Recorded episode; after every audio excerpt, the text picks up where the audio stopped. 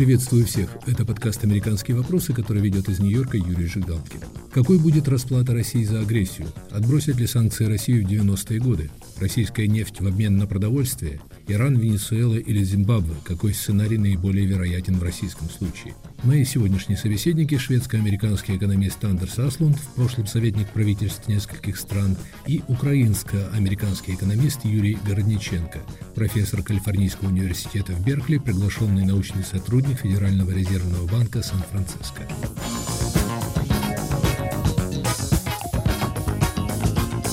В результате вторжения в Украину Россия столкнулась с санкциями, истинный масштаб которых все еще не очевиден.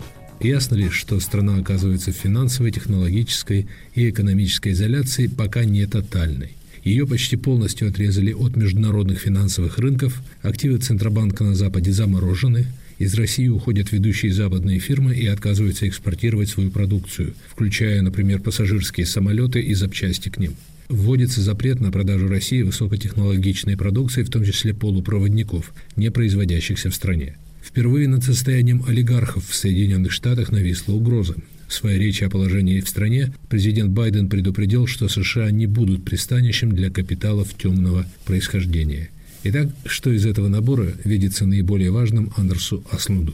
Три большие категории. Первое – это финансовые санкции, что главное, что действительно сломают экономику сейчас. Оказывается, что господин Путин устроил финансовый кризис э, типа 98 -го года. И я ожидал бы, что будет спад ВМП в этом году минимум 5%, может быть 10%. Это первое. Второе – это технологические санкции экспорта, которые будут очень важны для будущего развития. И третье – это личные санкции. Они самые слабые, и там надо усилить санкции. Господин Аслунд, вы говорите, что России придется, образно говоря, расплачиваться за вторжение в Украину падением экономики. В худшем случае ВВП уменьшится на 10%. Немало аналитиков говорят, что экономические санкции, в том числе санкции против Центрального банка России, могут в действительности вызвать экономический коллапс. Это звучит гораздо тревожнее принципе, санкции против России сейчас больше всего выглядят как санкции против Ирана. Венесуэла тоже, если я правильно помню, 16% ВМП три года подряд. Мадуро остается при власти. Экономический э, коллапс может быть очень серьезный. Э, Венесуэла была одна из самых богатых стран в Латинской Америке. И сейчас это одна из самых бедных стран вместе с э, Хаити. Россия сейчас будет очень бедная страна, но столько времени, как Путин остается, хуже будет. Если мы конкретно говорим, сейчас средний россиянин зарабатывает приблизительно 700 э, долларов в месяц, средний украинец зарабатывает 600 долларов в месяц. Через э, два месяца средний россиянин зарабатывает приблизительно 400 долларов в месяц. Центральный банк повысил э, процентные ставки от 9,5% до 20% будет как в 90-х годах, что никто не хочет взять кредиты вообще, потому что кредит это значит банкротство. Это значит, что вероятно будет достаточно много банкротств среди средних предприятий потому что они работают с кредитами. К этому нужно добавить отключение от системы SWIFT, чего так опасались в России. Эта мера может заметно ухудшить их положение? В самом деле, серьезно это, когда Министерство финансов говорит э, банку, вы не имеете права использовать доллар. Отключение SWIFT это только значит, э, вы не можете использовать нашу систему сообщения что это намного меньше. Ну, скажем, э, можно использовать Western Union, который работает практически везде в мире, но это стоит 3% для э, каждого трансфера. Что это конкретно значит? Что дольше длится транзакция и больше стоит. Это не значит, что невозможно вести транзакции. Люди э, считают, что SWIFT это система платежей, когда это в самом деле только система сообщений о платежах, что это больше всего символически. Хорошо, если отключение от SWIFT ваша интерпретация не столь губительна для российской финансовой системы, то общий масштаб санкций беспрецедентен. Мне кажется, никто из западных аналитиков не мог даже предполагать, что Европа, западные страны решатся отрезать Россию, например, от мировой финансовой системы. Хотя, конечно, вы предлагали кое-что из подобных мер все время предлагал более-менее такие акции, которые сейчас. Ну, я не ожидал, что они могли заморозить резервы Центрального банка, потому что это считалось, что это, они имеют иммунитет. Здесь некоторые факторы, которые должны иметь в виду. Путин слышал столько раз, что сейчас будут адские санкции, сейчас будут адские санкции, и потом ничего. Это его ожидание. Они только болтают. На Западе они на самом деле ничего не делают. Что я думаю, что это главный фактор. И другой фактор – это что Европа совсем изменилась. Я сам швед, внезапно. Я слышу, что Швеция дает 5 тысяч антитанковых оружий в Украине. Это много. Больше всего это изменение в Германии – и оказывается, после того, что Ангела Меркель вышла, приходит совсем другая команда, новый социал-демократический канцлер Олаф Шольц. И оказывается, что там огромная поддержка. Ну, вы видели, как 500 тысяч немцев вышли в манифестации за Украину против войны в воскресенье в Берлине. Огромное дело. То есть, начав войну против Украины, Россия, можно сказать, вынудила Запад объявить ей самой экономическую войну? Это точно. Россия сейчас в полной изоляции. И Путин как-то не понял, что так может случиться. Он думает, что я такой крутой, что мне все разрешается. Но извините, ценности, которые даже европейские политики продают, и оказывается, что он э, не считает, что такие ценности существуют.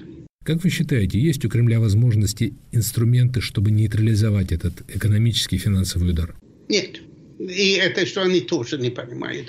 Первая там ошибка Путина, это что он обсуждал э, замок России, Fortress Russia. Ну, оказывается, что это 640 миллиардов долларов резервов Центрального банка просто можно заморозить. Bye-bye. И другое, что он думает, что у него есть прекрасный друг в Китае. И Китай не хочет иметь дело с страной, которая против всех. И третье, Путин думает, что можно врать все время и как-то людям это не нравится. После Путина России надо просто учиться дипломатии. Сейчас впервые публично забеспокоились несколько видных российских олигархов, включая Дерипаску. Запад расширяет санкции против них, на их яхты накладывает арест. Можно ли сказать, что в результате над ними нависла реальная угроза? Ведь в последние годы им удавалось избежать серьезных ударов, скрывая свои активы. Если они поддерживают Путина, конец на Западе, если они не поддерживают Путина, конец в России. Что действительно никаких э, возможностей. И независимо от того, что они делают, цены их активов снизились приблизительно половину в течение э, этой недели. И совсем возможно, что они дальше падают. Э, в 2008 году цена всех акций России снизилась на 80% от мая до октября. Я думаю, что надо ожидать кое-что похожее сейчас. В Британии идет серьезный разговор о выявлении реальных владельцев собственности, купленной на деньги российских олигархов. В Нью-Йорке местные политики призывают Министерство финансов наложить арест на собственность известных российских богачей. Разговор идет об Абрамовиче, Блаватнике, Рыболовлеве, Кузьмичеве, которые пока не подвергнуты санкциям. Но власти, насколько я понимаю, не могут конфисковать недвижимость, активы, они могут лишь заморозить их. Они могут заморозить, как вы правильно отметили, но они не могут конфисковать. Тогда надо принимать новый закон, что достаточно легко э, можно делать. Что я думаю, что это будет э, изменение. Это значит, э, в Европе легко делать. Здесь, в США, достаточно сложно было бы принимать такой закон. Как вы считаете, можно с помощью санкций заставить Путина остановить войну, отступить? Это, конечно, ключевой вопрос. Я думаю, что Путин не беспокоится о санкциях.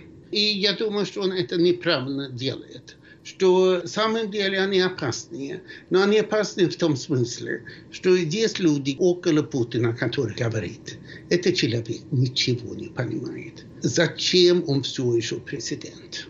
Вопрос, такие люди достаточно сильные, чтобы они могут его брать. Общее мнение, что это не так. Но в то же время мы видим сейчас в России огромная катастрофа для россиян. И тогда все же Демократической Республики Конго и Зимбабве Мугабе это не случилось. Они там долго сидели, очень много разрушили. Вопрос сейчас, Россия – это часть Европы или это часть Африки? Мы вернемся к разговору с Андерсом Аслундом и Юрием Городниченко. Оставайтесь с нами. Если вы испытываете трудности с доступом к сайтам Радио Свобода, свобода.орг, сибреал.орг и севреал.орг, воспользуйтесь VPN-клиентом. Подписывайтесь на наши страницы в социальных сетях, там можно смотреть наши видео и узнавать новости. Установите приложение Радио Свобода в App Store или Google Play, туда уже встроен VPN. В случае необходимости используйте зеркальные сайты, копии нашего сайта. Инструкции, как обойти блокировку на всех наших платформах. Оставайтесь с нами. Привет, я журналист «Радио Свобода» Александр Гостев, который побывал почти в 70 странах. Там везде и всегда происходят интереснейшие события, влияющие и на нас с вами. Как именно? Об этом подкаст «Атлас мира». Я делаю его вместе с моим коллегой Ярославом Шимовым, знатоком Европы. Слушайте и подписывайтесь в агрегаторах подкастов в Apple, Google, Spotify и в других приложениях.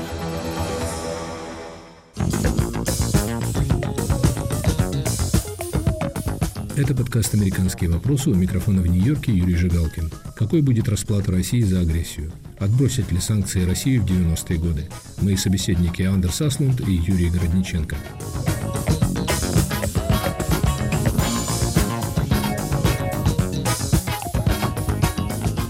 Юрий Городниченко, как вы считаете, что из этих санкций наиболее болезненно для России – ну, я бы выделил две вещи. Первое – это отключение от Свифта, а второе – это то, что заморозили активы Центрального банка России.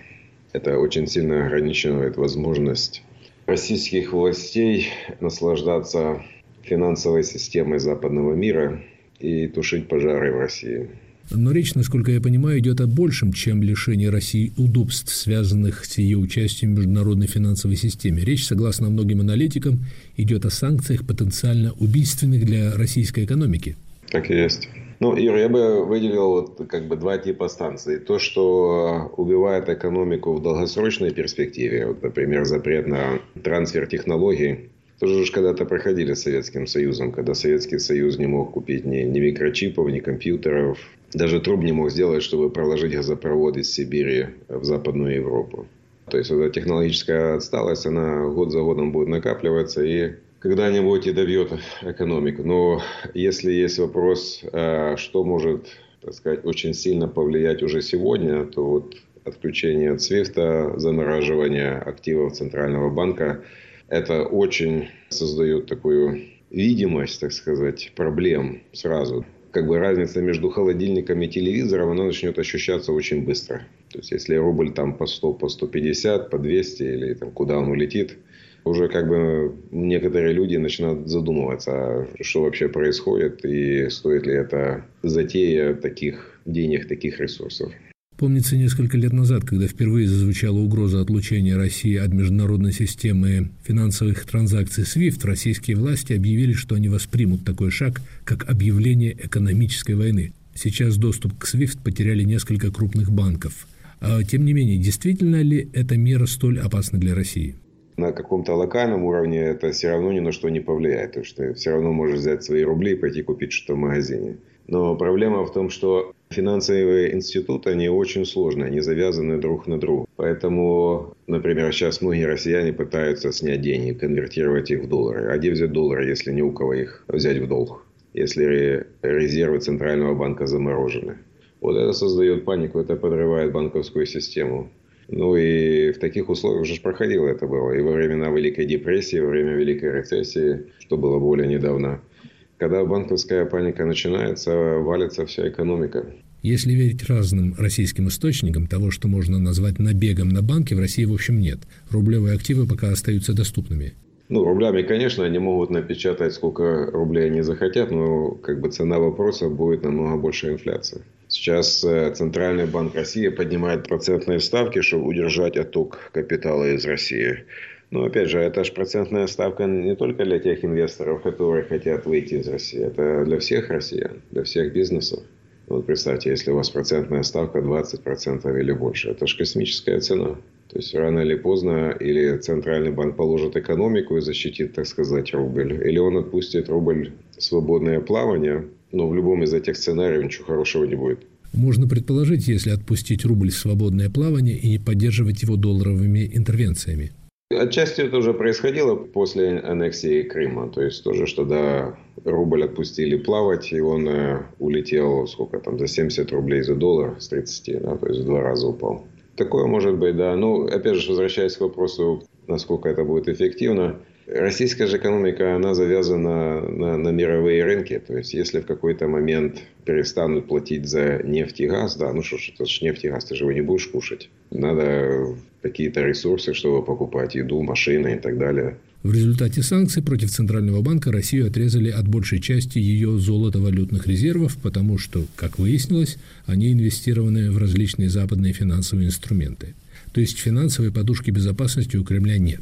По приблизительным подсчетам в распоряжении Центробанка есть чуть больше 200 миллиардов долларов в золоте и в юанях. Этого достаточно, чтобы не дать экономике рухнуть? Я, во-первых, скажу, что да, 200 миллиардов у них есть, но из них я так понимаю, приблизительно половина из этих 200 миллиардов – это золото. Ну, кто будет торговать золотом? Ты же не возьмешь грузовик, загрузишь золотом и повезешь его в Китай или кому-то расплачиваться золотом. Это же анахронизм, которого уже нету, я не знаю, сто лет, наверное. Поэтому как бы цена вот этих транзакций западных миром, она очень сильно повышается. Во-вторых, вот были же объявления, да, что Shell, British Petroleum, куча много других желающих, которые хотят выйти из российских активов. Они эти активы будут продавать, они будут пытаться получить за них назад доллары или там, евро. Вот, то есть спрос на доллары будет продолжать расти. Кто-то это будет покрывать. Но никакой здравомыслящий западный банк этим вопросом заниматься не будет. А российские банки, у них и так проблемный проворот. То есть все это упадет на плечи российского центрального банка им придется продавать эти резервы, чтобы обеспечить этот выход. Не будут обеспечивать выход, ну, начнется тогда волна дефолтов, и тогда отключат вообще всех от э, доступа к финансовым рынкам. Учитывая как бы объемы торгов, которые происходят каждый день, это мы, там счет идет на многие-многие миллиарды каждый день. То есть для того, чтобы покрыть эти разрывы, нужны совершенно колоссальные деньги. Ну и если Центральный банк захочет сжигать свои резервы, ну пускай сжигает. Но в какой-то момент это все закончится. Мы уже это все проходили. Были и Венесуэла, и много других стран, которые до последнего патрона защищали свою валюту, свои банки, но в итоге это все заканчивается коллапсом. Коллапс, профессор, слово многозначное. Можно по полочкам разложить, что это значит? Коллапс, например, приходите вы в банк и говорите, что мне надо взять деньги, чтобы заплатить рабочим зарплату. А вам говорят, денег нет вы говорите, ну, ну хоть какие-то деньги, там, за какие угодно проценты. Я говорю, хорошо, мы вам дадим за проценты, но это будет 100%. Ну, не знаю, сколько много фирм захочет таким заниматься, но они пойдут, скажут своим рабочим, ребята, вот такая ситуация, денег нет. Мы будем вам платить колесами, да, или там какими-то трубами, что мы там производим. Профессор Городниченко, а можно наглядно раскрыть связь между отсутствием долларов и неплатежами? Понятно, что за падением курса рубля следует удорожание импорта, отечественной продукции. А чем еще чревато отсутствие долларов в стране? Роль денег – это как бы вера в то, что ты придешь в магазин, и ты эти деньги можешь что-то купить, кто-то их примет. С учетом таких настроений, что рублей-то может быть много, а товаров-то не очень много. Поэтому желание заниматься рублями будет не очень-то и высокое. Все будут стараться делать свои транзакции, сбережения, все максимально делать в защищенной валюте, в долларах. Да. Если этих долларов нет, как вот себя обезопасить? Ну, а потом, когда накрывается банковская система, это было что такое в Советском Союзе, что вот ты производишь трубу для «Газпрома», а у «Газпрома» нету денег заплатить, потому что они под санкциями или еще что-то в таком духе. Производитель трубы придет своим рабочим и скажет, что, ребята, у меня нету денег заплатить, банк денег не дает. Поэтому будут задержки по зарплате. Видимо, можно к этой картине добавить инфляцию или может идти разговор даже о гиперинфляции? Может быть и инфляция, и гиперинфляция. Но опять же, тут много зависит от обстоятельств, какую они стратегию выберут. Хороших сценариев тут нету. Или надо отпускать доллар плавать, но эта инфляция будет опять, то есть неизбежно. Или ты защищаешь резервы и потом получаешь инфляцию в итоге все равно, потому что когда начинается паника, 100 миллиардов долларов – это уже не такие большие деньги для такой большой страны, как Россия. А может правительство в качестве крайней меры пойти на дедоларизацию? Дескать, россиянам не нужна валюта враждебных государств, экспортеров заставит принудительно конвертировать валютную выручку в рубли – это возможно, и уже это проходилось много раз. Что будет происходить в таких случаях? Тогда экспортеры будут придумывать всякие схемы и рассказывать, что мы продали нашу трубу, или что они там продают, не за 100 долларов, а за 50. А вот эту дельту, разницу 50 долларов, мы положим где-то в швейцарском банке через какую-то прокладку, фирму. Вот, и сохраним деньги там. Потому что никто не захочет продавать доллары по официальному курсу Центральному банку России, потому что это работает себе в убыток. Это уже проходилось много раз во многих странах. И в той же самой Венесуэле, и в России, и в Украине. Когда вводятся такие драконовские меры, люди пытаются найти обходные пути, чтобы сохранить свои доходы. Они не, не хотят участвовать в этом, так сказать, банкете, оплачивать его. Совершенно очевидно, что они будут делать. Ну, кстати, одна из вещей, которая, скорее всего, произойдет, это то, что доступ к наличным долларам или там, наличным евро, он будет постепенно для России каким-то образом ограничиваться. Предложение денег твердой валюты, оно будет ограниченным, что будет еще больше разгонять обменный курс. Очень похоже, что Россию вообще отрезают от долларов и евро, за исключением, правда, небольшой отдушины. Несколько банков останутся в системе SWIFT. Спасет это отдушина Россию? Не всех же банки отключили, чтобы кто-то мог, так сказать, поддержать штаны, провести транзакцию и оплатить газ или нефть. Саддаму Хусейну тоже давали продавать нефть. Но говорили, что ты на эти деньги можешь только купить еду для каких-то там беженцев, детей и так далее. Как же знаменитая программа «Нефть в обмен на продовольствие». С ней немало скандалов было связано. Саддам пытался тогда обратить в свою сторону этот источник валюты. Было, были скандалы многие, но с учетом того, что как он закончил, то ему это не очень помогло. Юрий Городниченко, вы думаете, Россия в действительности может оказаться в роли Ирака времен санкций или Ирана, который был вынужден разбирать пассажирские самолеты на запчасти, чтобы отремонтировать другие самолеты, все еще находящиеся в эксплуатации?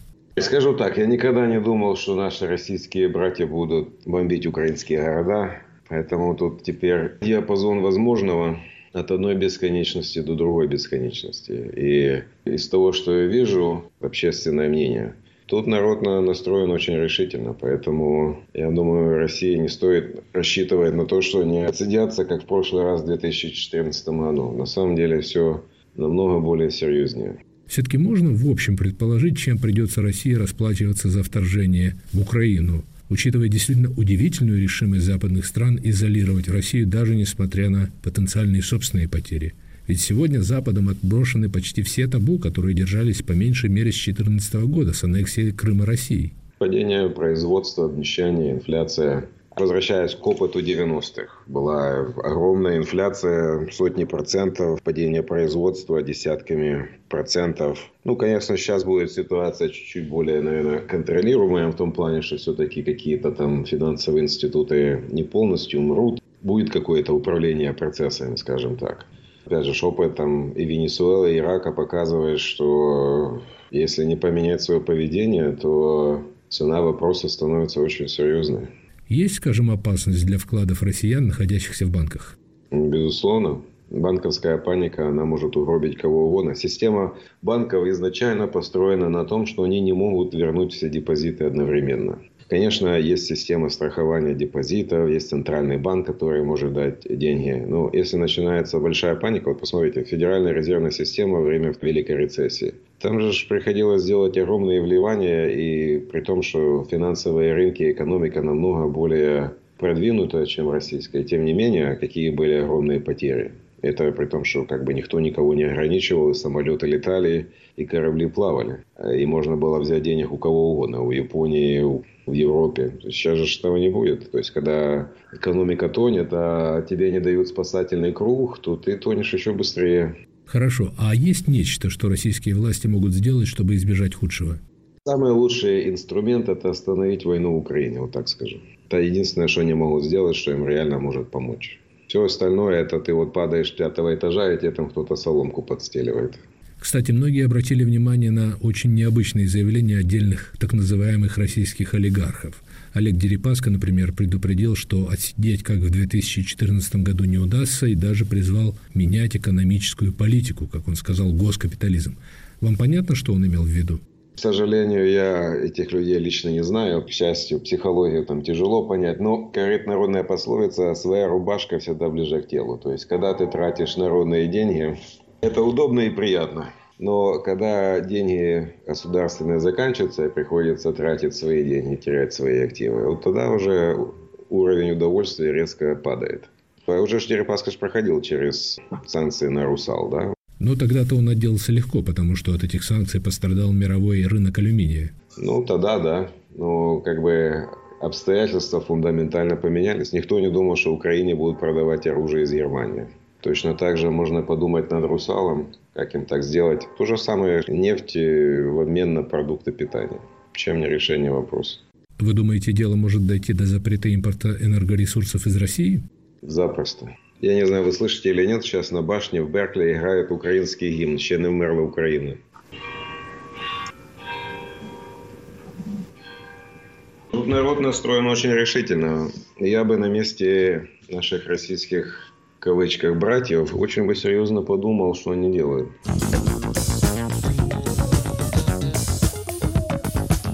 Это был подкаст «Американские вопросы», который вел из Нью-Йорка Юрий Жигалкин. Какой будет расплата России за агрессию? Отбросят ли санкции Россию в 90-е годы?